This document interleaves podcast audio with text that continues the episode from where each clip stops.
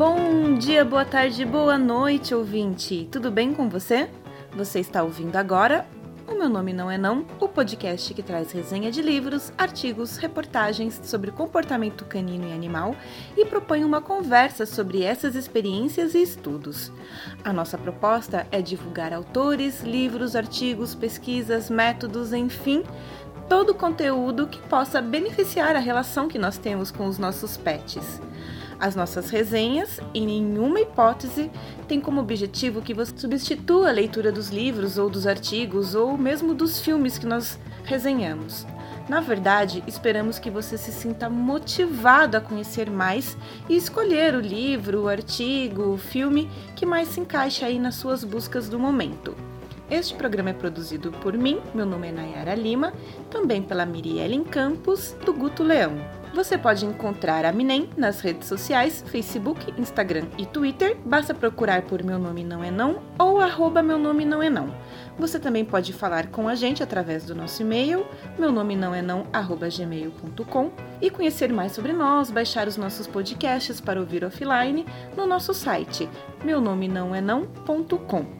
E se você está estranhando por que você está ouvindo apenas a minha voz hoje, é porque este é um Drops. E como você já deve ter visto aí no título deste podcast, o tema são cavalos, ou melhor dizendo, a percepção dos cavalos em relação às intenções humanas.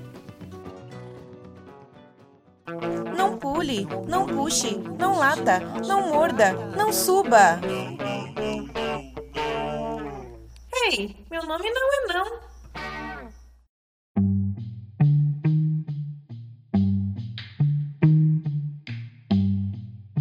A revista Animal Cognition publicou no último mês de maio um artigo escrito. Vamos lá tentar falar esses nomes gringos todos corretamente, hein? Milena Trotsky, Emma Bertin, Ludovic Calendral, Raymond Novak e Leia Lansade eles escreveram sobre a percepção dos cavalos em relação às intenções humanas. Intitulado Unwilling or Willing but Unable: Can Horses Interpret Human Actions as Goal Directed? O título faz uma brincadeira com o teste realizado pelos pesquisadores, refletindo se existe má vontade ou uma incapacidade do experimentador em realizar aquilo que o cavalo deseja e questiona se os cavalos realmente conseguem perceber essa intencionalidade do pesquisador.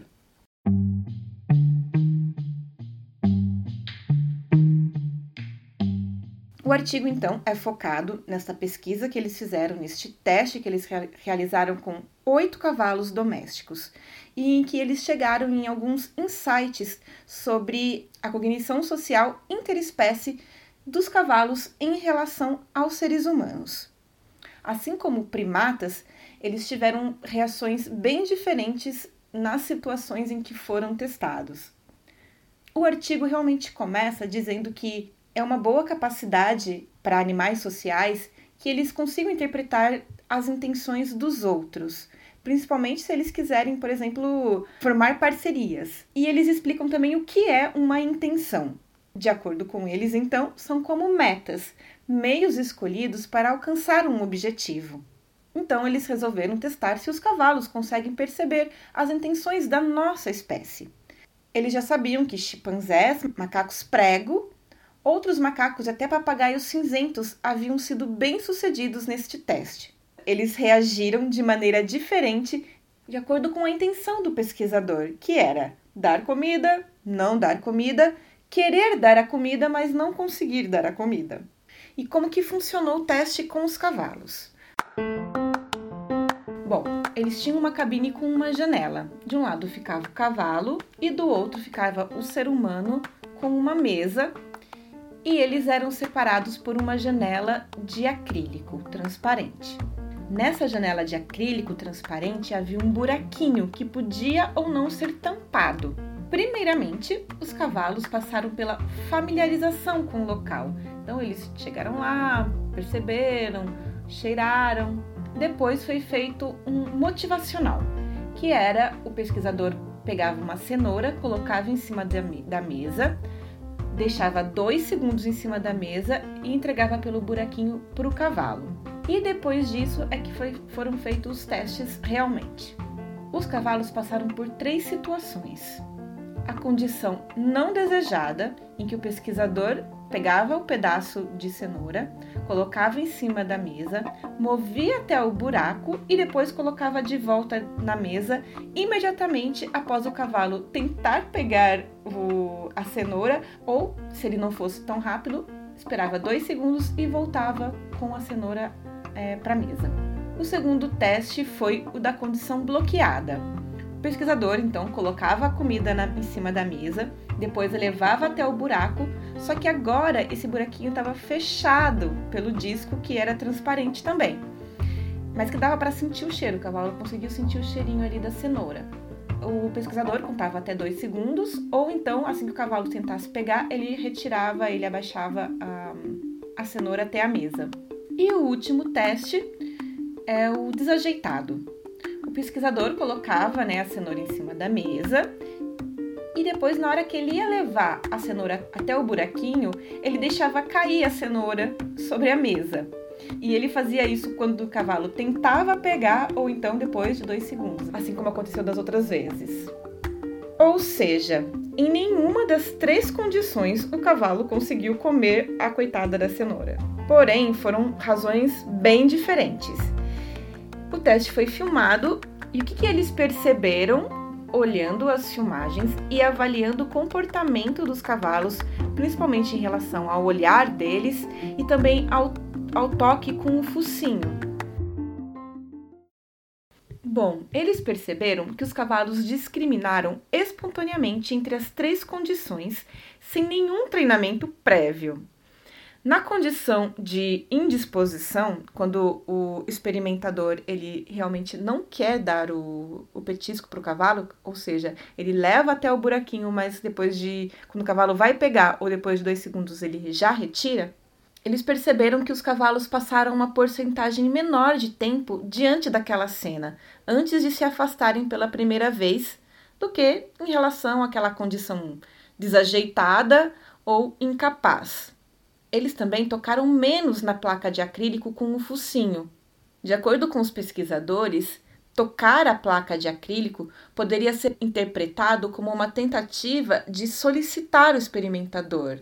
Alguns estudos anteriores, esse artigo é bem legal porque ele dá referências de vários artigos.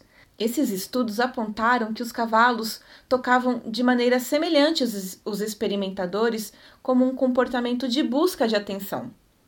Assim como o nosso cachorro às vezes dá uma focinhada, ou o seu gatinho passa o corpo na sua perna.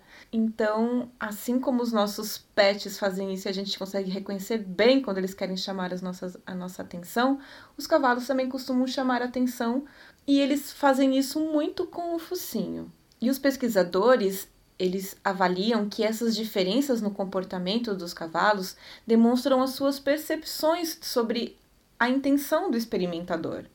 Os resultados da pesquisa sugerem que os cavalos não apenas perceberam o comportamento do pesquisador, mas também podem ter interpretado as ações dele. E como esses resultados são consistentes com os encontrados em outras espécies usando o mesmo paradigma, e como muitos estudos já haviam afirmado que cavalos são uma espécie muito sensível ao comportamento humano, capazes de inferir o estado de atenção atual e passado dos seres humanos e podendo até inferir o estado de conhecimento da gente, então os cavalos também podem inferir objetivos humanos ou mesmo intenções que estão em ação.